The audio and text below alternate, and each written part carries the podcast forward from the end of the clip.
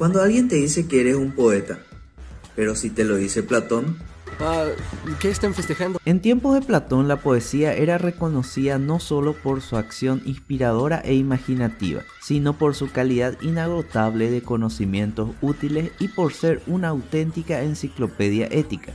De tal manera que la política, la historia y la tecnología quedaban puestas al servicio de los educandos. Nunca como en tiempos de Homero la poesía había tenido tanta importancia y funcionalidad. Platón es consciente del carácter de los jóvenes y por ende pueden ser moldeados con cualquier impresión que se quiera dejar en ellos. Entonces Platón condena a los poetas no desde un punto de vista estético, sino por el efecto que según él trae la poesía en la formación moral de los ciudadanos.